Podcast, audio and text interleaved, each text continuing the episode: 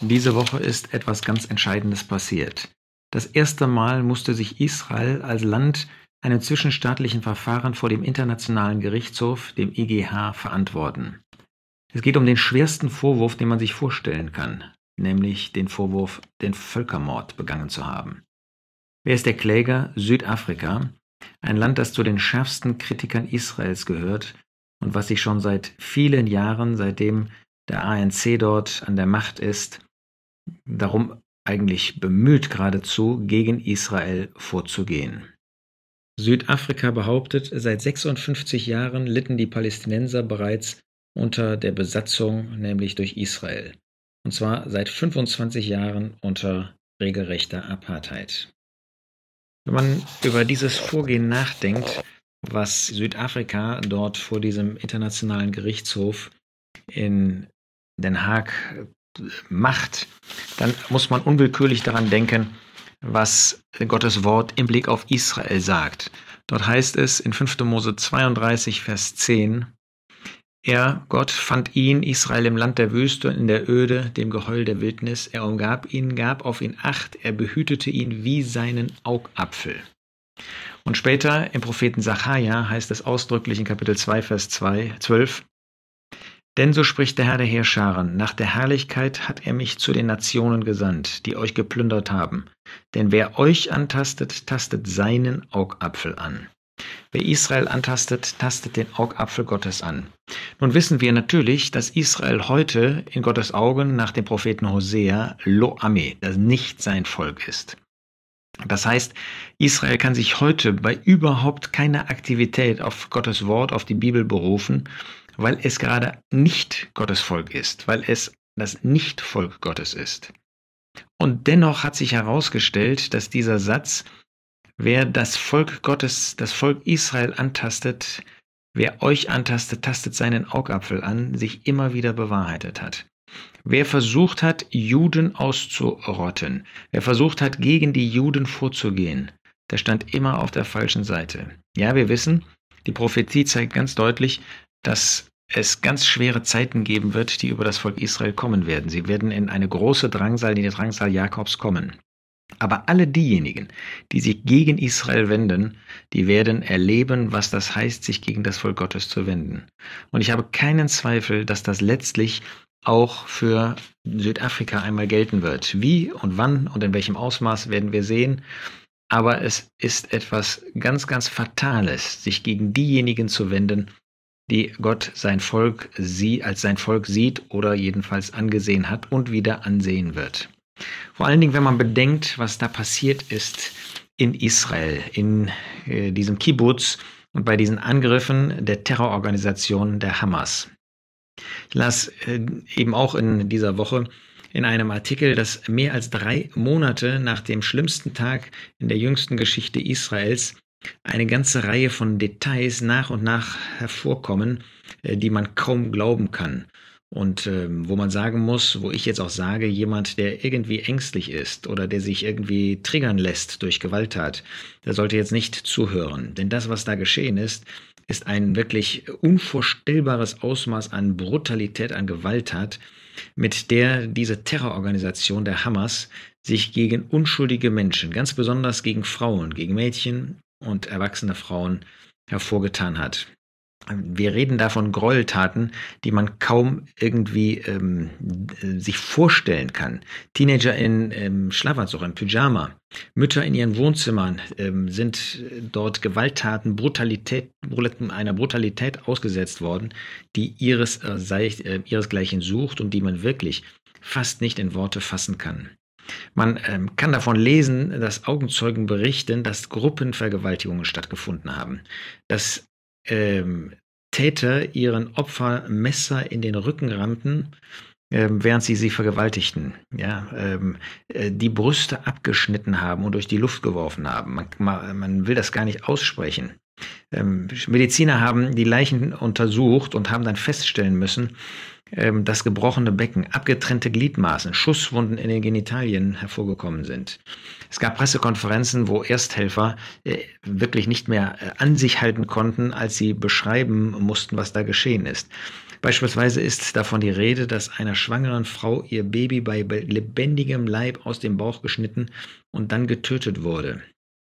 Die Liste ließe sich ähm, fast endlos erweitern und sie wird jeden Tag größer, ähm, dadurch, dass man sieht, was da wirklich geschehen ist und wie systematisch und gezielt gerade die Brutalität gegen Frauen von dieser Terrororganisation von den Hamas eingesetzt worden ist. Das erinnert uns an das, was Gottes Wort über das menschliche, die menschliche Bosheit und das, was der Mensch in der Lage ist zu tun, beschreibt. Das fängt schon an in der Zeit von Noah, wir könnten sagen auch schon in der Zeit von Henoch, wo es heißt in 1. Mose 6 in den Versen 5 und 11. Und der Herr sah, dass die Bosheit des Menschen groß war auf der Erde und alles Gebilde der Gedanken seines Herzens nur böse den ganzen Tag. Nur böse den ganzen Tag. Vers 11. Und die Erde war verdorben vor Gott und die Erde war voll Gewalttat. Das ist die Beschreibung was zu einer vergleichsweise frühen Zeit schon hier auf dieser Erde für einen Charakter herrschte, was für eine Atmosphäre, was für eine Brutalität. Und wenn man dann in die Geschichte der Könige hineinschaut und auch der Propheten, dann wird es ja noch schlimmer. In 2. Korinther 8 lesen wir in Vers 12, und Hazael sprach, warum weint mein Herr, nämlich der Prophet Elisa. Und er, Elisa sprach, weil ich weiß, dass du den Kindern Israel Böses tun wirst. Ihre festen Städte wirst du in Brand stecken und ihre Jünglinge mit dem Schwert töten und ihre Kinder wirst du zerschmettern und ihre Schwangeren aufschlitzen. Kann man das noch klarer vorhergesagt bekommen? Das ist allerdings jetzt schon Vergangenheit. Aber in unserer Zeit hat sich das eben in keiner Weise verändert. Oder wir denken an das, was der Prophet Hosea mitteilt. Wir lesen das in Hosea 14 in Vers 1. Da sagt der Prophet, Samaria wird büßen, Israel also, denn es ist widerspenstig gewesen gegen seinen Gott. Sie werden durchs Schwert fallen, ihre Kinder werden zerschmettert und ihre Schwangeren aufgeschlitzt werden. Nun, Israel ist heute in einem Zustand des Unglaubens, darauf bezieht sich Hosea hier in Vers, äh, Kapitel 14 nicht, sondern da geht es um die damalige Zeit und natürlich in der Prophetie auch um eine zukünftige Zeit. Aber da sehen wir, ähm, Kinder werden zerschmettert, Schwangere werden aufgeschlitzt werden.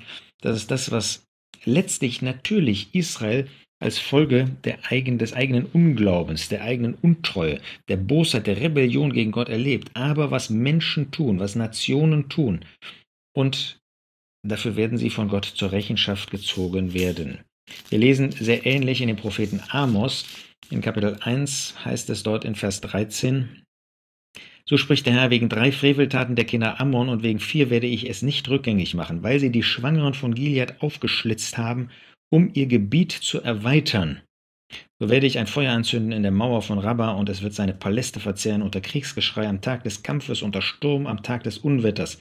Und der König wird in Gefangenschaft gehen und er und seine Fürsten miteinander spricht, der Herr spricht Yahweh.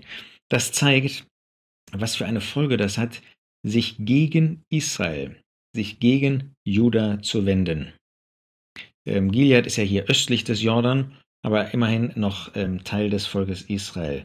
Und sie selber werden durch Kriegsgeschrei, Sturm des Unwetters in Gefangenschaft gehen und so weiter. Das ist ja genau das, was wir heute lesen. Nicht, dass das falsch verstanden wird. Amos 1, Vers 13 bis 15 beziehen sich nicht absolut nicht auf die heutige Zeit, aber da sehen wir Parallelen, die Gott gewissermaßen schon vorhergesagt hat. Auch der Prophet Zephania sagt interessanterweise in Kapitel 2, in den Versen 4 und 5, im Blick auf Gaza. Denn Gaza wird verlassen und Astot eine Wüste sein. Astot am hellen Tag wird man es vertreiben und Ekron wird entwurzelt werden. Wehe den Bewohnern des Landstrichs am Meer der Nation der Keretiter. Das Wort des Herrn kommt über euch, Kanaan, Land der Philister, und ich werde dich vernichten, dass kein Bewohner mehr bleibt. Und der Landstrich am Meer wird zu Weideplätzen voller Hirten Zisternen und Kleinviehhürden werden. Es wird ein Landstrich sein für den Überrest des Hauses Juda. Sie werden darauf weiden und sich am Abend in den Häusern Askalons lagern, denn der Herr, ihr Gott, wird sich ihrer annehmen und ihre Gefangenschaft wenden. Nun, auch das bezieht sich nicht auf die heutige Zeit, aber es ist doch bemerkenswert, dass Gaza unter das Gericht kommen wird und dass Gott dem Volk der Juden zusagt, dass sie später dieses Gebiet einmal bewohnen werden. Auch Sacharja 9 bezieht sich auf Gaza, sagen wir mal auf den Gazastreifen von heute. Ähm, auch da geht es natürlich nicht um die heutige Zeit. Wir dürfen diese alttestamentliche Prophetien nicht auf die heutige Zeit beziehen. ähm, da geht es um damalige Zeiten und als Prophetie über eine zukünftige Zeit, wenn wir als Erlöste der christlichen Periode längst im Paradies, nicht nur im Paradies, sondern im Himmel sein werden, im Haus des Vaters, wenn wir teilhaben werden an der ersten Auferstehung. Aber da sagt Sacharja Kapitel 9, Verse 5 und 6, Askalan soll es sehen und sich fürchten, auch Gaza, und soll er sehr erzittern, und Ekron das sind die Philisterstädte, denn seine Zuversicht ist zu Schanden geworden. Der König wird aus Gaza vertilgt und Askalon wird nicht mehr bewohnt werden. Wie ein Bastard wird in Asdod wohnen und ein Bastard wird in Asdod wohnen und ich werde den Hochmut der Philister ausrotten. Den Hochmut derer, die jetzt bei der Hamas gedacht haben, gespielt haben, gemeint haben, sie könnten einen großen Sieg gegen Israel erringen. Nein, im Gegenteil, sie werden unter das Gericht kommen. Und heute, das ist, man kann noch nicht mal sagen ein Vorgericht, das ist auch nicht irgendwie eine Vorerfüllung von dieser Weissagung, aber wir sehen eben in einer gewissen Hinsicht Parallelen zu dem, was schon einmal stattgefunden hat und was in einem vollen Maß noch einmal stattfinden wird. Nun, ich möchte zu diesem äh, Thema jetzt äh, abschließend dann sagen, dass wir natürlich finden, ähm, in Gottes Wort, wer in unrechtmäßiger Weise Blut vergießt, wie wir das bei der Hamas, bei dieser Terrororganisation jetzt gesehen haben, wo, wie das aber auch immer wieder neu vorkommt, der muss sich nicht wundern, dass er unter das Gericht Gottes kommt. Das gilt für Israel, wie das im Gesetz ausgedrückt wird, genauso wie für jeden anderen. 5. Mose 27, Vers 25. Verflucht sei, wer ein Geschenk nimmt, um jemand zu erschlagen, unschuldiges Blut zu vergießen. Da sehen wir, die Hamas und äh, auch die Hisbollah und alle ähm, diese Terrororganisationen, die haben ja nicht Geld von sich selbst, die bekommen das Geld geschenkt. Und wer das benutzt, um jemand zu erschlagen, um unschuldiges Blut zu vergießen, der sei verflucht. Der kommt unter das Gericht Gottes und wird diesem Gericht letztlich nicht entgehen können. Ähm, wir finden das äh, Thema des Blutvergießens natürlich an einer ganzen Reihe von Stellen im Alten Testament. Ich nehme noch einmal Sprüche 6. In Vers 16 lesen wir da, Sechs sind es, die der Herr hasst, und sieben sind seiner Seele ein Gräuel, hohe Augen, eine Lügenzunge und Hände, die unschuldiges Blut vergießen, ein Herz, das böse Pläne schmiedet, Füße, die schnell zum Bösen hinlaufen. Hände, die unschuldiges Blut vergießen. Wie furchtbar, dass das immer wieder der Fall ist und dass das bis in die heutige Zeit von äh, Nationen praktiziert wird, dass sie in korrupter Weise dafür Geld geben und dass dann eben solche Terrororganisationen ähm, das benutzen, um andere zu vernichten. Auch in dem Propheten Jeremia finden wir in Kapitel 22 noch einmal diesen Gedanken. Vers 3, so spricht der Herr, übt Recht und Gerechtigkeit und befreit den Beraubten aus der Hand des Bedrückers. Den Fremden die Weise und die Witwe bedrückt und vergewaltigt nicht und vergießt nicht unschuldiges Blut an diesem Ort. Ja, ähm, Südafrika will keine Stellung beziehen zu dem Terror von der Hamas. Dabei hat die Hamas überhaupt kein Interesse daran, Frieden zu stiften. Ähm, das ist ganz offensichtlich durch ihr Tun. Äh, manchmal will man nicht wahrhaben, dass es Personen oder Personengruppen gibt, die überhaupt kein Interesse haben daran, dem Herrn zu dienen, dem Herrn gehorsam zu sein, äh, Frieden zu suchen, sondern die das Gegenteil tun. Wo kommt denn dieser Spruch her? From the river to the sea, Palestine will be free. Von dem äh, Fluss bis zum See Palästina, das wird frei. Frei, das bedeutet letztendlich, sie werden frei von dem Einfluss Israels von den Juden. Das soll ein rein palästinensischer Staat sein, also nicht eine Zwei-Staaten-Lösung, sondern es soll befreit werden von diesem ähm, Staat der Juden und soll in rein palästinensischer Hand gehen. Da sieht man, was eine Intention ist. Worte offenbaren das, Taten offenbaren das. Äh, daran kann man erkennen, nicht nur in dem Fall hier der Terroristen, was jemand wirklich denkt und tut. Das offenbaren seine Worte und das offenbaren seine Taten. Das ist bis heute auch in ganz anderem Kontext immer wahr.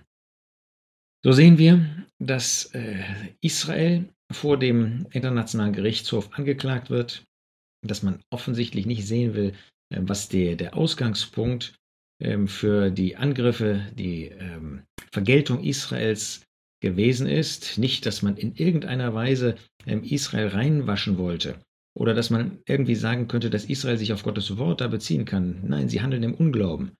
Aber wir übersehen nicht, wer Gottes Augapfel antastet, der tastet letztlich ihn selbst an.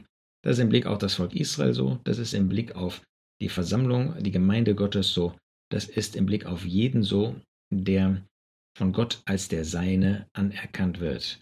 Und wir wollen uns den Blick nicht vernebeln lassen, sondern wollen einen klaren Blick haben im Blick auf die geschichtlichen Entwicklungen, im Blick auf die prophetischen Entwicklungen und auch im Blick darauf, dass Gott antwortet und dass Gott immer zu seinem Wort steht.